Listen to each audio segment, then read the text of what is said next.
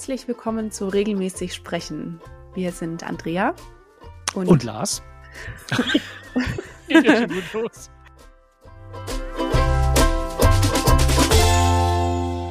Wir sprechen jede Woche über Themen aus der Kommunikationsbranche, die uns aktuell gut gefallen oder weniger gut gefallen. Und ich würde sagen, Lars, wir starten heute wieder mit dem Gänsehautthema. Ja, sehr gerne. Und das heißt, dass ich starte. Genau. Ähm, das ist großartig. Ach, noch kurz eine Frage vorab. Hast ja. du denn letzte Woche dann noch ein paar Podcasts zum Einschlafen gehört? Nein, ich habe keine Podcasts zum mhm. Einschlafen mhm. gehört. Ich habe ja mein Handy gar nicht am Bett, deswegen, obwohl, ah, ich meine, man kann ja auch woanders einschlafen, aber habe ich nicht. Wie ist es mit dir? Nein, mit der Absicht nicht.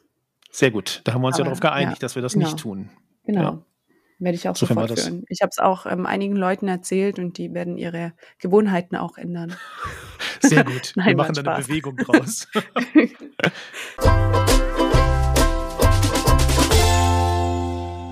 ich fange an mit Gänsehaut und äh, ich kann sogar auch an die letzte Folge äh, anknüpfen oder an die erste Episode anknüpfen, denn ähm, ich habe mir deinen Gänsehaut-Moment, äh, bei dem es ja um eine neue Funktion, kann man das so sagen, mhm. auf Instagram ging, habe ich mir zu Herzen genommen und ähm, ich werde nämlich jetzt einen Instagram-Account empfehlen. Ah, okay. Den, den finde ich ganz toll und der inspiriert mich auch äh, sehr. Und als kleinen Spoiler schicke ich dir mal eine Nachricht. Ich gucke mal gerade, ich hoffe, sie kommt an. Warte mal. Äh, hier Aufs über Hand? WhatsApp.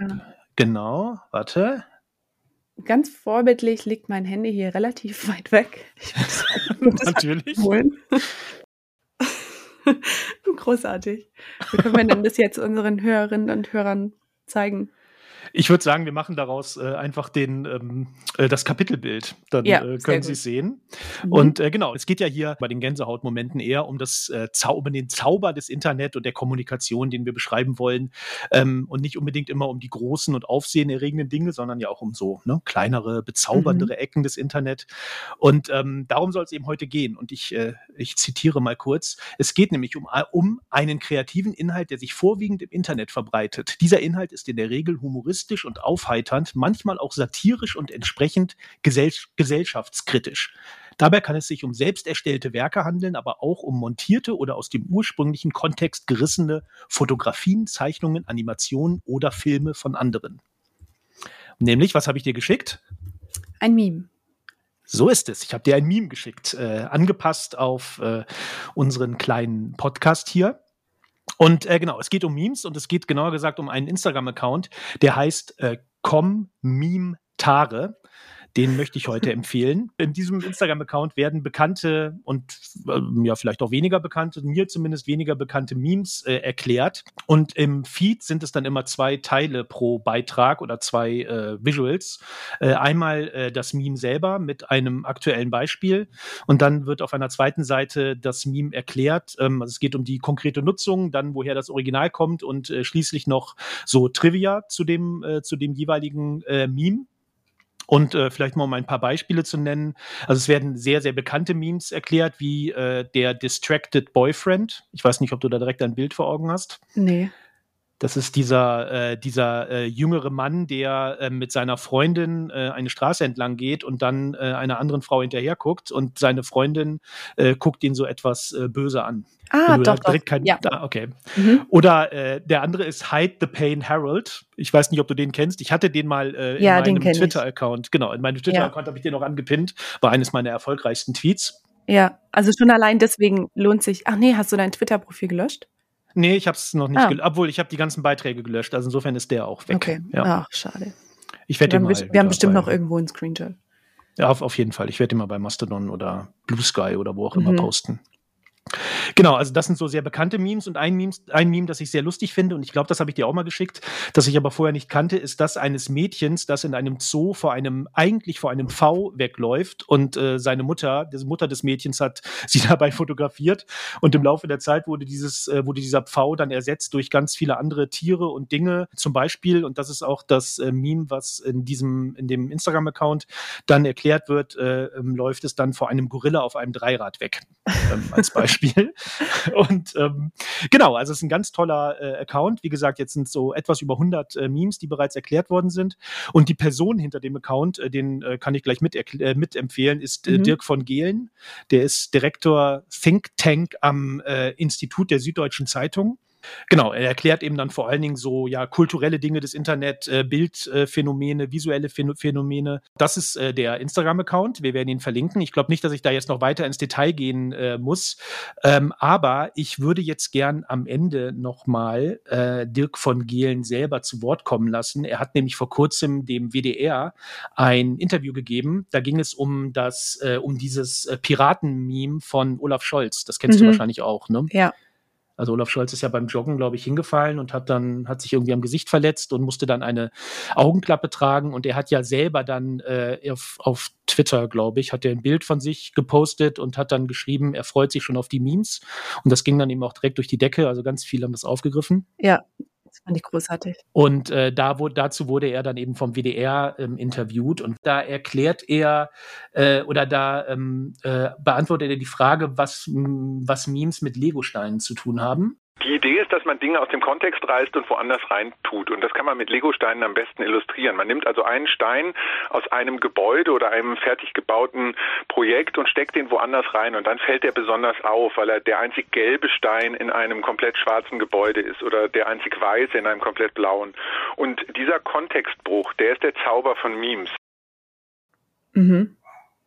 Ja, ist gut erklärt das ist ja dann wirklich genau so. Ne? Also diese mhm. Memes, das ist ja, man nimmt irgendwie ein Bild aus einem, äh, aus einem Film, aus einer Serie, aus äh, was auch immer und äh, setzt es dann eben in einen neuen Kontext. Ich habe noch ein Zitat, da geht es dann auch um die Frage, ähm, warum äh, Memes äh, sozusagen eine Faszination auf Menschen ausüben ganz viele Menschen ein Ausdruck von Teilhabe und ein Ausdruck von Identität. Also ich beteilige mich äh, an einer öffentlichen Debatte. Ich steuere auch ein solches Meme bei. Das ist ein bisschen wie auf eine Demonstration zu gehen, auf der Straße und ein Plakat dabei zu haben, gesehen zu werden, mit seiner ähm, eigenen Meinung beizutragen. Also ich glaube, dass Identität und Teilhabe auf eine besonders spaßige oder vielleicht Objekt äh, auf der Oberfläche äh, albern wirkende Art und Weise der Antrieb dafür sind. Das, äh, da erklärt er eben auch sehr schön so dieses äh, Phänomen. Ähm, wie gesagt, das tut er in dem Buch auch. Das tut er äh, in seinem, auf deiner eigenen Webseite. Ich, wir werden das auch irgendwie alles verlinken. Und ähm, ja, es inspiriert mich auf jeden Fall auch immer für meine Arbeit. Ja, ja, super spannend. Werde ich nachher mal reinschauen. Das war mein kleiner Gänsehautmoment. Sehr schön. War ein sehr schöner Moment.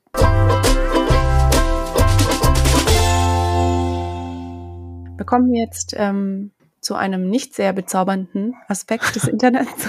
und ja, zwar, und ähm, zwar hast du jemals an einer Social Media Challenge teilgenommen. Äh, mir fällt sofort äh, diese Ice Bucket äh, mhm. Challenge ein. Ich, ja. ich, nein, habe ich nicht. Also ich, ja. war, ich, bin mir gar nicht so ganz sicher. Es kann sein, dass wir mal irgendwas Albernes bei der, in der Agentur gemacht haben, aber ich kann mich gerade nicht dran erinnern. Ja, Nee, mir geht es nämlich genauso. Ich habe noch nie an okay. so einer Challenge teilgenommen, also zumindest nicht bewusst.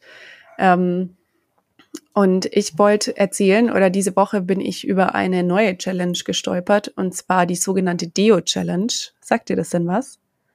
Nein, wie wird das geschrieben? Deo? Deo, wie, also das Deo, das du jeden Morgen verwendest. Ach, Deo-Challenge, Deo. Mhm. genau. Ah, mhm. Ähm, und zwar sprühen sich bei dieser Challenge junge Menschen Deo so lange auf die Haut, bis sie es nicht mehr aushalten. Und sie werden, also tragen dann halt Verletzungen davon, weil die ah. Haut natürlich ähm, gefriert. Gehe ich jetzt noch davon aus? Ja, Hautschädigungen, die Hautareale können absterben. Also es ist wirklich absurd. Ähm, okay. Und ich hatte da mal recherchiert und habe wirklich eine Studie gefunden, die untersucht, wieso denn junge Menschen oder generell Menschen an so Social Media Challenges teilnehmen. Aha. Und diese Studie wurde, ähm, wurde durchgeführt von zwei Professoren, einer aus dem Bereich Ingenieurwesen, was ich auch spannend fand, ähm, und der andere aus dem Bereich Psychologie. Und sie haben dann vier Hauptmotivatoren gefunden für die Teilnahme an so Studien. Und die sind jetzt mhm. gar nicht so richtig überraschend, finde ich, aber trotzdem absurd, dass trotzdem so viele junge Menschen an so Mutproben teilnehmen im Internet. Auslöser für diese Studie war die Blue Whale Challenge. Sagt dir die denn was? Nein, Blauwal, Blue Whale. Genau. Bei Nein. der Blue Whale Challenge, das ist schon einige Jahre her oder ja, eine relativ lange Zeit, gab es mehrere Tage oder einige Wochen jeden Tag eine Challenge für die Teilnehmerinnen und Teilnehmer. Und die Aha. Challenges, die wurden immer absurder. Also es fing an mit ähm, irgendwie halt die Luft an. Und dann eine andere Challenge war, ritz dir einen Wal in, dein, in deine Haut. Ähm, okay. Und es ging dann so weit, bis am Ende bei dieser Challenge der Suizid gefordert wurde. Oh, wow. Und so ähm, hat es dann so seine Wellen geschlagen, bis es dann irgendwann bekannt wurde, dass diese Challenge wirklich sehr absurd ist. Und anhand davon haben sie dann diese Studie gestattet und haben da einige mhm. Jugendliche interviewt dazu. Mhm. Und diese vier Hauptmotivatoren sind sozialer Druck, mhm. also soziale Akzeptanz äh, zu erzielen. Der zweite Punkt ist die Suche nach Aufmerksamkeit, also dass man vielleicht auch ein bisschen mehr Reichweite bekommt. Mhm. Ähm, der dritte Punkt ist Unterhaltung, also die Teilnahme aus Neugierde, Spaß oder einfach, dass man irgendeine Reaktion damit auslöst. Und der vierte ist der Ansteckungseffekt. Also weil es sich so schnell verbreitet, mhm. ähm, ja, möchte man einfach mitmachen. Mhm. Und ich finde es wirklich sehr absurd. Dass ja, das, total. Ja. Und äh, du hast ja eine Tochter. Und ich dachte, jetzt könnte man doch hier mal diskutieren, und einen Sohn. Ähm, jetzt kann man hier mal diskutieren, dass doch da auch irgendwie in der Schule was anders laufen muss, oder? Ja. Dass aufgeklärt wird über solche Sachen. Ja. Und ich weiß gar nicht, gibt es denn inzwischen irgendwie ein Fach zu sozialen Medien oder digitalen Medien? Nee, soweit ich weiß nicht. Also es gibt, glaube ich, immer wieder mal so ähm, äh, Aufklärungsabende, ähm, äh, sind das, glaube ich, hauptsächlich eher für Eltern. Ähm, also mir ist nichts bekannt. Also weder, also meine Tochter ist ja noch in der Grundschule, mein Sohn ist im, äh, auf einer weiterführenden Schule, auf dem Gymnasium. Und mir ist jetzt nicht bekannt, dass es da in irgendeiner Form so Internet Aufklärungsunterricht gibt. Aber das ist doch ähm, absurd, finde ich. Ja, vor allen Dingen auch gefährlich, halt nicht ja. nur absurd. Also das ja. ist ja das Problem.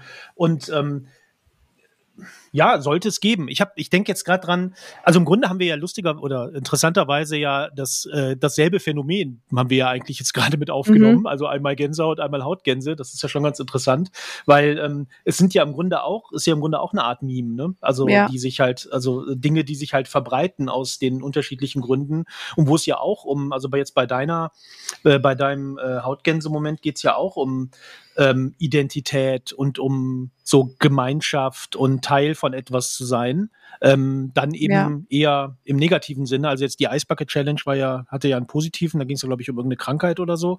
Ja. Äh, Aufmerksamkeit auf eine Krankheit. Aber jetzt in dem Falle ähm, ja dann auf jeden Fall äh, einen negativen äh, Aspekt. Aber wie gesagt, der, das Phänomen ist ja sehr ähnlich. Ähm, Mhm. Und es sollte auf jeden Fall aufgeklärt werden darüber. Aber vielleicht auch nicht nur so in diesem, in diesem alarmistischen negativen Aspekt. Ich finde, das ist halt so grundsätzlich so schwierig, weil es halt immer zwei Seiten hat. Ne? Mhm. Und ja, auch. Ja. Ja, ich glaube, wenn die Kinder schon irgendwie früh so ein bisschen was mitbekommen, wie man mit sozialen Medien umgeht und was da so gepostet wird und das alles so ein bisschen mit Vorsicht zu genießen ist. Ich glaube, das hilft dann ja auch schon, dass sie das selber ganz anders einschätzen können. Also, dass sie nicht nur denken, oh, das ist, äh, kriege ich jetzt meine fünf Millionen Likes. Ja, also irgendwie schwierig. Ja, absolut. Äh, aber das Problem ist halt, dass es, ich meine, es ist ja dann auch Jugendkultur. Ne? Mhm. Und ähm, äh, das ist halt irgendwie immer das Problem, wie man als Erwachsene, als ähm, jetzt auch so äh, ähm, wie sagt man, so eine äh, Autoritätsperson, die man vielleicht sein will, die man vielleicht nicht unbedingt immer ist, wie als Lehrende, äh, wie man halt auf sowas reagiert. Und oftmals wird es halt, ähm, werden halt so, so Themen auch unverständlich skandalisiert dargestellt. Ja. Als ob das halt was grundsätzlich Schlechtes wäre. Und das ist auch schwierig. Und das mhm. Äh, sorgt vielleicht dann wieder eher für, ähm, für Abwehrverhalten. Ne? Also ja, also das ist also wirklich ein regelrechter äh, Hautgänse-Moment. Ähm, mhm. Wie gesagt, bis zum, ja, bis zur Tatsache, dass es ja dann auch wirklich echt gefährlich werden kann. Ja. Ja, manche haben das dann noch einen Schritt weiter gezogen und haben sich das Deo in den Mund gesprüht. Ähm, ja, also natürlich. Also absurd. Da kann ich nur sagen, auch so rein aus, ähm, äh, aus äh, äh, Umweltschutzgründen oder Klimaschutzgründen sollte man einfach festes Deo benutzen und dann genau. das. Problem nicht. genau. können sich den ganzen Körper ein, einreimen damit. das ist doch eine gute, das ist doch ein, ein gut, eine gute Empfehlung zum Schluss. Genau. Finde ich auch. Gut, ich glaube, wir waren heute ein bisschen länger, aber. Ja, das kann gut sein. Ich kürze das einfach radikal zusammen. Genau, ja. Super. Okay, ja dann vielen Dank für deinen äh, Hautgänse-Moment. Genau, die Studie werde ich natürlich in den Show Notes verlinken, so Sehr wie gut. alles andere, worüber wir Sehr gut. in dieser Episode gesprochen haben. Ich bin jetzt schon sehr gespannt auf dein Hautgänse-Thema nächste Woche. Ja, ich habe vielleicht sogar schon eins. Ähm, ich ja. fange an, Listen zu machen. Das ist mir irgendwie schon ein bisschen unangenehm eigentlich, aber. Nein, ich ja. aber auch. Ich habe in meinen Notizen auf dem iPhone, da ist ja allerhand drin. Da gibt es ja. eine Liste für diesen Podcast. Sehr gut, ist bei mir ähnlich. Und ähm, ich muss sagen, mir fallen, mir fällt es leichter, Hautgänse-Momente zu sammeln als Gänsehaut, leider. Ja. Ja, ich glaube, das liegt daran, dass man so ein bisschen zu picky ist mit äh, Gänsehaut. Vielleicht. Ja, vielleicht. Ja. Gänsehaut ist halt auch echt ein großes Wort. Ja, absolut. Deswegen. Aber ja. Wir werden, wir werden auf jeden Fall jede Woche was finden. Ja, wäre wär auch langweilig, wenn es so immer so es. einfach, ja.